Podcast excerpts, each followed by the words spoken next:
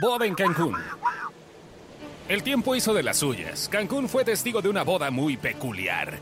Un ritual celta con hand fasting y todo. Para los del Conalep es una antigua costumbre de los pueblos del norte en la que las parejas unen sus manos con un lazo como símbolo de eternidad y fidelidad. Lo interesante es que el ritual se debe renovar cada año. En caso de no hacerlo, el matrimonio se disuelve. Díganme que no está poca madre. Pero bueno, así iniciaba mi tercer matrimonio después de haber tenido mi despedida de soltero en Las Vegas. Playa, amigos y familia se dieron cita para acompañarlos en este evento verdaderamente mágico, digamos con truco. Lo pudimos resumir con el hashtag Boda Kinky Drogi Pedototota. Por aquello de Kinky Cancún, una sociedad facha que en aquel paradisíaco lugar ha encontrado su destino. Amantes de la naturaleza, el chupe, la buena vida, los placeres y la moral relajada. La historia se cuenta como cualquier relato de columna social de la revista Hola, pero con las particularidades que los caballeros sabemos destacar. En uno de los clásicos y peligrosos reencuentros de compañeros de la preparatoria, encontré a la víctima. Digo, mi futura ex. Oh, perdón, el amor de mi vida.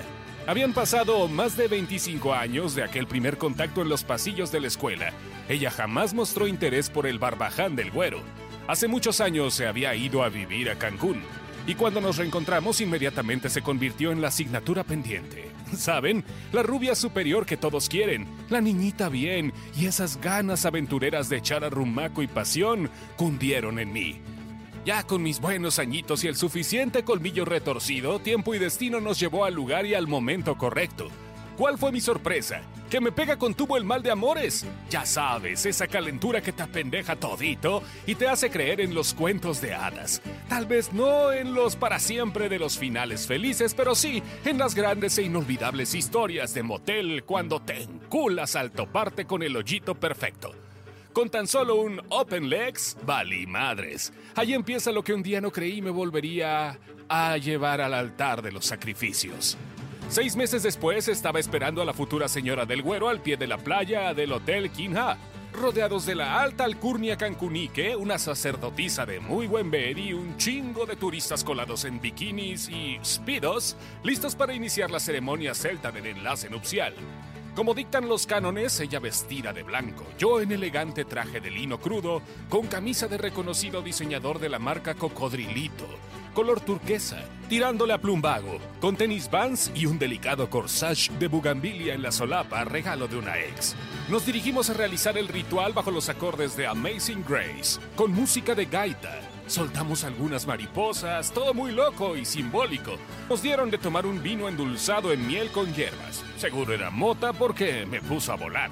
Degustamos el buffet de mariscos, carnes, pescados y exóticas aves en una carpa sobre la arena blanca de Cancún que es que por aquello de sentir en los pies el contacto con la madre tierra, pedí del menú el capelli di angelo, al pomodoro con esencia de chipotle. Pinche sopa de fideo seco, güey.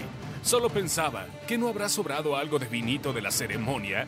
Después del tradicional baile comenzó el guateque. Hasta aquí todo normal como cualquier boda que conocen y termina pasando el zapatito.